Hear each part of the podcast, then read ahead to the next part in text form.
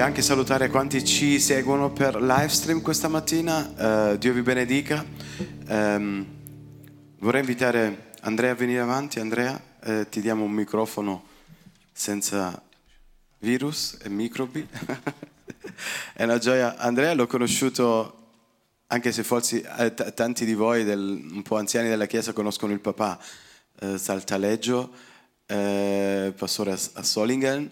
Eh, l'ho conosciuto alla scuola biblica, e mi sono affezionato a questo ragazzo e sono gioioso questa mattina di ascoltarlo per la prima volta, portare la parola del Signore. Vogliamo pregare nel, in- nel nostro intimo che Dio possa parlare. Già il titolo mi ha consolato, sapere il titolo della predicazione è già qualcosa di eh, molto, molto, molto vivace. C'è anche la famiglia Sannino, poi alla fine decidete chi di voi dovrebbe portare i saluti. Ok, abbiamo già deciso. Ok, Corrado. Poi alla fine sentiremo Corrado testimoniare. Signore sia lodato.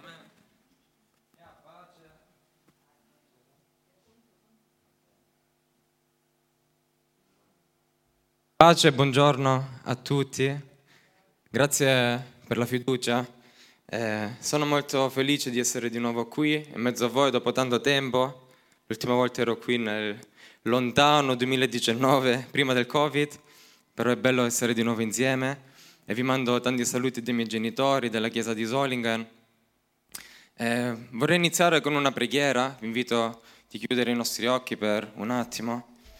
Alleluia. Gesù, grazie per questa mattina, per questa opportunità, Gesù, e grazie perché dove la tua presenza, Signore, tutto, tutto cambia, Padre. Ti ringraziamo, Gesù, per questa opportunità e che la tua parola faccia radice nei nostri cuori, nel nome di Gesù. Amen. Amen. Io, per chi non mi conosce, mi chiamo Andrea, ho 30 anni, eh, sono sposato, abbiamo un piccolo figlio e sono molto grato per questo. Eh, sono cresciuto negli anni 90, 2000, eh, strada facendo, camminando, più grandi ci facciamo e più vediamo che le cose iniziano a cambiare nella nostra vita, nella nostra società, nelle nostre abitudini. E iniziamo a riflettere, iniziamo a vedere come iniziamo pure a cambiare noi e attualmente stanno cambiando tante cose, non solo qui in questo paese, anche in altre nazioni e in tutto il mondo. E iniziamo a vedere che la società sta iniziando a cambiare, la gente inizia ad avere un altro atteggiamento e spesso ci chiediamo ma è normale come ci stiamo comportando? È normale di come reagiamo in certe situazioni? E ci possiamo chiedere che cos'è una normalità, come possiamo definire no- normalità. E chiedevo al Signore molte settimane sapendo che venivo, di darmi un messaggio proprio per Oberhausen. E questo messaggio è per voi. Fratello ha già detto che parlerò sulle radici, perché ha parlato molto al mio cuore. Penso che oggi il Signore vuole fare proprio radice in ogni cuore. Amen? Amen. Vediamo la società, dicevo, che attualmente è molto confusa, eh, anche paurosa, non, come, non sappiamo tutti come, come agire, come andare avanti. Vediamo molto cambiamento, però purtroppo vediamo anche molto cambiamento proprio tra i credenti, gente che si chiamano credenti, cristiani, figli di Dio, e vediamo tanti atteggiamenti che iniziano a cambiare. Vediamo che tante cose non sono più normali e adesso possiamo anche dire che cosa è normale. Per me la definizione normale è tutta un'altra, forse come per Giuseppe o per voi, e per mio figlio sarà, la normalità sarà pure tutta una realtà diversa che per me. Perciò vogliamo vedere per Dio che cosa è normale, cosa dice Dio. Tutti parlano, tutti fanno dei discorsi, ognuno vuole dire la sua, però alla fine conta quello che dice Dio. Amen. Vogliamo leggere in Colossesi nel capitolo 2, dal versetto 6 a 7. E leggiamo, come dunque avete ricevuto Cristo Gesù, il Signore, così camminate in Lui, essendo radicati ed edificati in Lui e confermati nella fede come vi è stato insegnato, abbondando in essa con ringraziamento. Amen. In poche parole, dopo che abbiamo conosciuto Gesù, dopo che ci siamo innamorati di Lui, qui il Signore ci incoraggia a iniziare a camminare con Lui, a non fermarci a quell'impatto, a quella emozione, a dire wow che bello, sento qualcosa dentro di me, le cose stanno iniziando a cambiare nella mia vita. E il Signore dice non fermarti, inizia a camminare con me, inizia a prendere la mia mano, inizia a fare esperienza con me. E dice proprio così, il Signore così camminate in Lui e adesso essendo radicati ed edificati in Lui, in Gesù.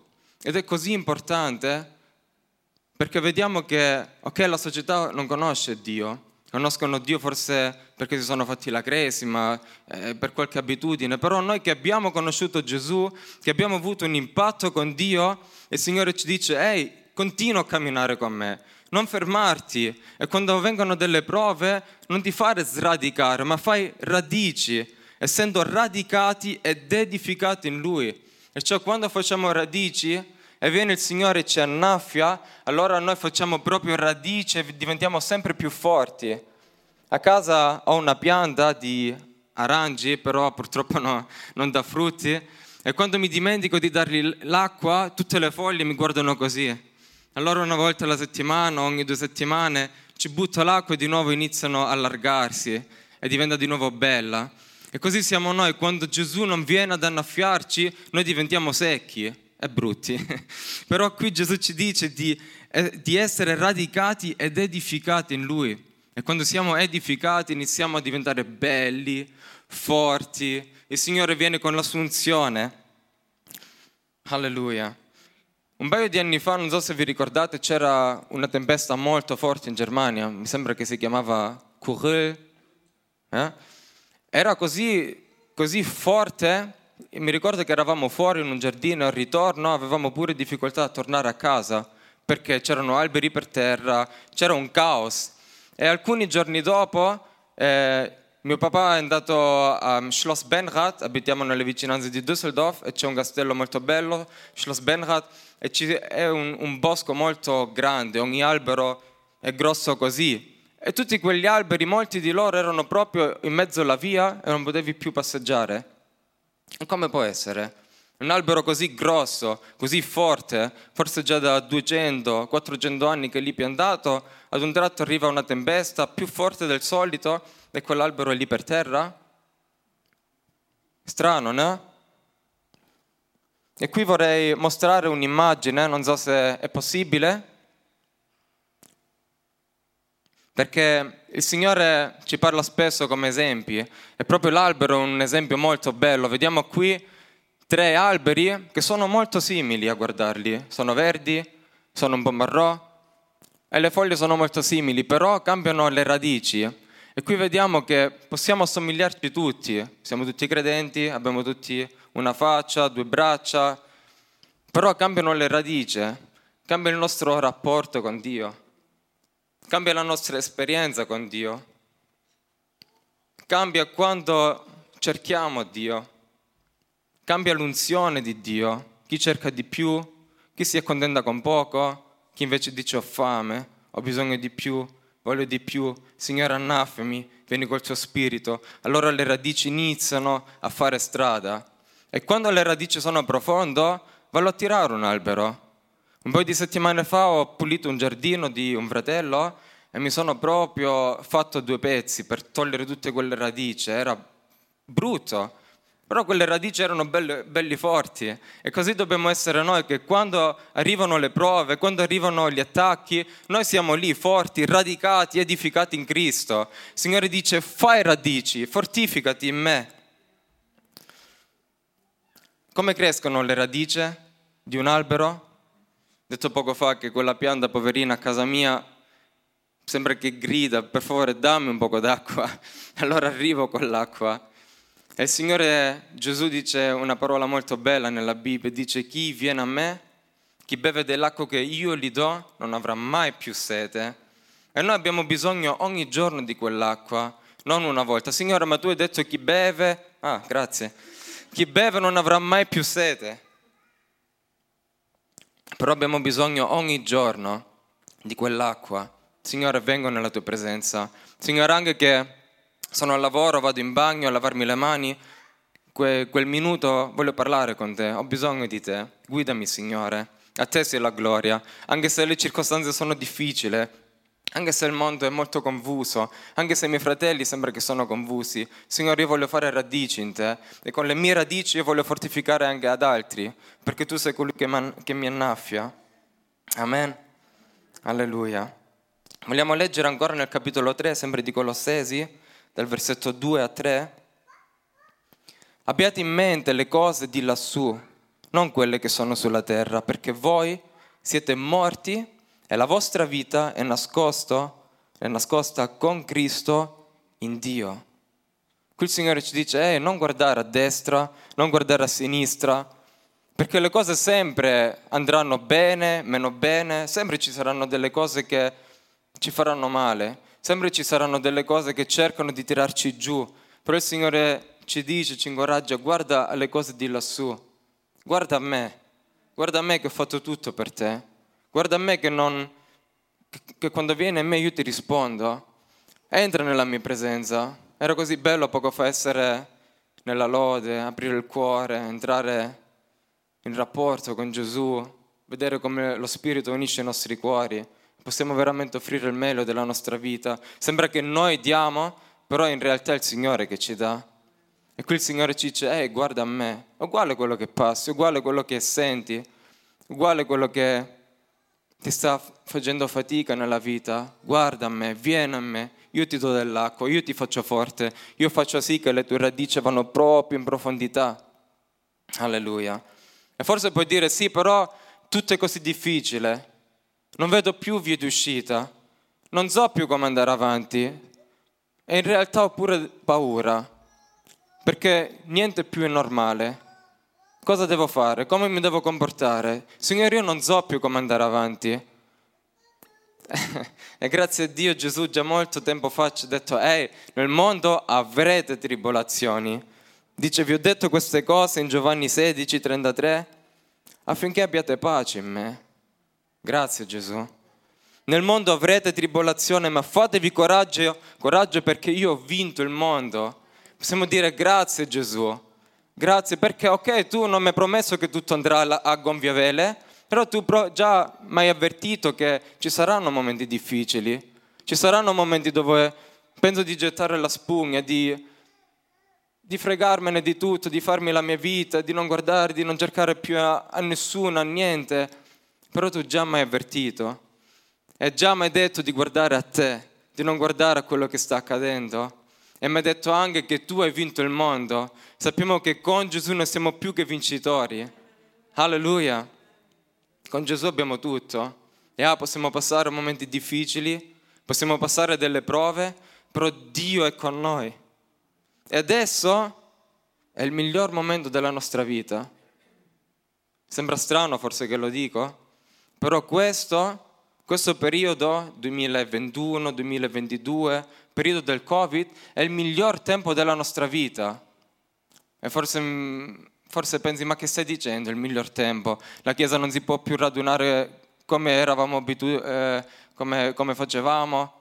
Nella mia fi- famiglia forse ho delle lite, le, delle amicizie si sono rotte, al lavoro ho dei problemi, nei supermercati non mi fanno entrare, il telegiornale è pieno di, di notizie male. Qual è il miglior tempo? Sia il miglior tempo della nostra vita, perché adesso è il tempo dove noi possiamo e dobbiamo mostrare quello che tutti questi anni della nostra fede abbiamo detto di credere. Cosa mi separerà dall'amore di Cristo? Morte, tribolazione, fame, mascherine, vaccini. Adesso arrivano le prove, tutto era bello negli ultimi anni, anni 90 bello, tempo di marchi, tempo di lire, anni 2000 tutto bello, ok? C'era, c'erano dei problemi con dei terroristi, tempi brutti, però non era molto vicino alla nostra vita. Adesso ci sono dei problemi che proprio toccano la nostra vita, toccano tutto di noi, la nostra famiglia. E adesso veramente possiamo mostrare se siamo figli di Dio, se la sua pace regna nei nostri cuori, se la sua parola è realtà nella nostra vita, se il rapporto tra noi e Dio è realtà. Adesso possiamo dare l'acqua a chi non conosce ancora Dio. Adesso possiamo trasmettere serenità. Adesso possiamo dire ai colleghi di lavoro, agli amici, eh, guarda, io ho serenità. Perché il mondo non ha bisogno di, della mia opinione, della tua opinione, non ha bisogno di, degli esperti che guardano dei video e poi danno la sua. Il mondo ha bisogno di serenità, di pace, di speranza. Il mondo ha bisogno della tua esperienza con Dio, della tua realtà con Dio, delle tue radici che sono profondi in Dio, affinché possano dire da dove viene la tua serenità? Come mai sei gioioso? Come mai non hai paura? Come mai non sei preoccupato? Perché io conosco Gesù, perché Gesù vive in me, perché tutto quello che ho ascoltato per anni, ho detto per anni, adesso lo sto vivendo. Questo è il tempo della prova, questo è il tempo dove io posso essere luce, dove posso essere sale. Questo è il tempo dove la parola diventa realtà nella mia vita. È vero o no? Amen. Gloria a Dio. Possiamo dire, Signore, grazie per ogni opportunità che tu mi dai. Signore, aiutami proprio adesso, in questi tempi, a confidare in te. È veramente la, la mia vita dipende veramente solo da Dio? La mia salute? I miei figli? i miei nonni, dipende veramente tutto dalle mani di Dio o dall'uomo? E di che cosa mi nutro? Adesso è il tempo dove veramente ci dobbiamo nutrire molto, molto, molto da Dio, dalla sua parola, di cercarci l'uno e l'altro, di andare in chiesa, anche se, se non lo possiamo fare come eravamo eh, eh, abituati a farlo. Però uguale, noi siamo qui e questo è importante dire, Signore, non importa la circostanza, io sono qui. Signore, non importa come mi sento, perché io sono qui davanti a te. Tu mi fai forte, tu mi, mi mostrerai la via di uscita e tu benedirai la mia vita. E attraverso la mia vita tu benedirai ad altri. Perché non siamo chiamati a fare una vita bene cristiana. Qual è la chiamata che Dio ha dato ad ognuno di noi? Oltre a amarci l'uno e l'altro. Di andare e predicare e raggiungere ad altri. Questo è il tempo dove lo possiamo veramente fare. È così facile adesso perché la gente sembra, sembra che sono aggressivi. Al supermercato ho avuto tanti liti con gente anziana. Ho detto ma cosa sta succedendo? Però hanno bisogno di pace, di amore, di serenità. Dire, eh, tranquillo, non ti preoccupare. Dicono, come mai? Yeah, sai, c'è Gesù, c'è la Bibbia, c'è una realtà, c'è qualcosa che è più di tutto quello che senti. C'è qualcosa che cancella la paura, tutto ciò. E il Signore ci invita proprio stamattina e dice, vieni a me, fai radici, fatti annaffiare da me, dal mio Santo Spirito. Amen? Amen. Alleluia. Forse, forse hai passato dei, dei tempi che sembra come un deserto, tempo dove hai solo lottato, dove hai cercato di sopravvivere, di vedere come andare avanti. E adesso è il momento dove di nuovo puoi fare il pieno e dire Signore sono qui, Signore riempimi di te. E vorrei chiedere ai musicisti di venire avanti, vogliamo iniziare ad aprire il nostro cuore. Vi invito anche a chiudere i vostri occhi e guardare un poco dentro il nostro cuore. Forse tu che sei a casa stai sentendo anche la prima volta parlare di, di questo Gesù, della sua parola, di tutto ciò. E hai bisogno di pace, di, di risposte. E ti posso dire che in Gesù troverai tutto ciò. Questo è anche il miglior tempo della tua vita. È un appello forte ad, ad ognuno che ha già avuto un'esperienza con Dio e forse si sente stanco ti invito a, a cercare Dio e dire Signore, perdonami se, se sono camminato in un deserto negli ultimi tempi, se non ho cercato te, se non, se non mi sono nutrito della tua parola, della tua presenza, se non sei stato tu colui che mi ha potato, che mi ha annaffiato. Signore, ti chiedo di riempire la mia terra della tua acqua. Ti chiedo di di rinforzare le mie radici affinché io non crollo, affinché non mi allontano, affinché non, non mi svio, affinché non inizio a fare una vita religiosa e superficiale, ma ad avere una vita di realtà, che il tuo spirito si muove dentro di me, che posso iniziare a benedire ad altri, che posso vedere che la mia vita è nelle tue mani e che tu te ne usi.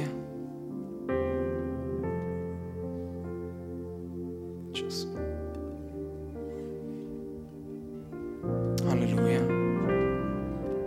Ci vogliamo alzare all'impiedi? Alzare le nostre mani a Dio e dire Signore, annaffia il mio terreno. Tutto ciò che tu mi hai affidato, Signore,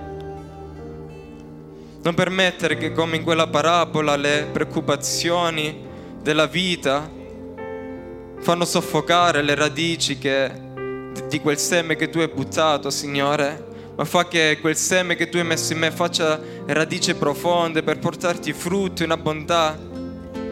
Signore, benedico in questa mattina ogni vita nel nome di Gesù. Signore, benedico ogni fratello, ogni sorella nel nome di Gesù. Padre, proclama, Signore, la tua unzione su ogni vita, Padre. Su ogni vita, Padre, o sia qui o sia a casa a guardare, la proclamo nel nome di Gesù. Scende il tuo spirito sulle nostre vite, nel nome di Gesù. Padre, coloro che stanno avanti, Padre, che hanno della responsabilità particolare, Padre, proclamo un'unzione particolare su di loro nel nome di Gesù. Padre, siamo nei, nei, nei tempi particolari, Signore. Vogliamo essere una luce, Signore, che brilla, Signore, in ogni vita, Padre, che scaccia via la paura, le tenebre, Padre, che, Signore, il mondo possa vedere la differenza in ogni vita. Benedico, Padre, questo paese, benedico, Signore Gesù, questo momento, Dio.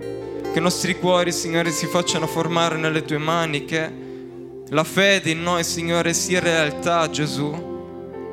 Grazie per il tuo sangue, grazie che le tue braccia sono aperte. Grazie che il tuo Santo Spirito, Signore, si rinnova Gesù in noi ogni giorno. Opera Spirito Santo in noi, opera Gesù. Perché non vogliamo diventare secchi, non ci vogliamo fare sradicare dalle tempeste, Signore. Perché noi non siamo di coloro che si allontanano, che si tirano indietro, Gesù. Ma noi siamo forti, Signore, in te. E tu sei l'unica fonte, Gesù. Tu sei la nostra roccaforte, oh Padre. E un giorno saremo, Signore, insieme a te per sempre, Gesù. Dove non ci saranno più dei problemi, Signore, delle preoccupazioni, ma tutto sarà perfetto. Alleluia, grazie Gesù, grazie per ciò che hai iniziato stamattina, grazie perché tu ci rinnovi, Padre, ci dai queste opportunità, Signore, grazie. Grazie, Signore Gesù. Nel nome di Gesù, amen.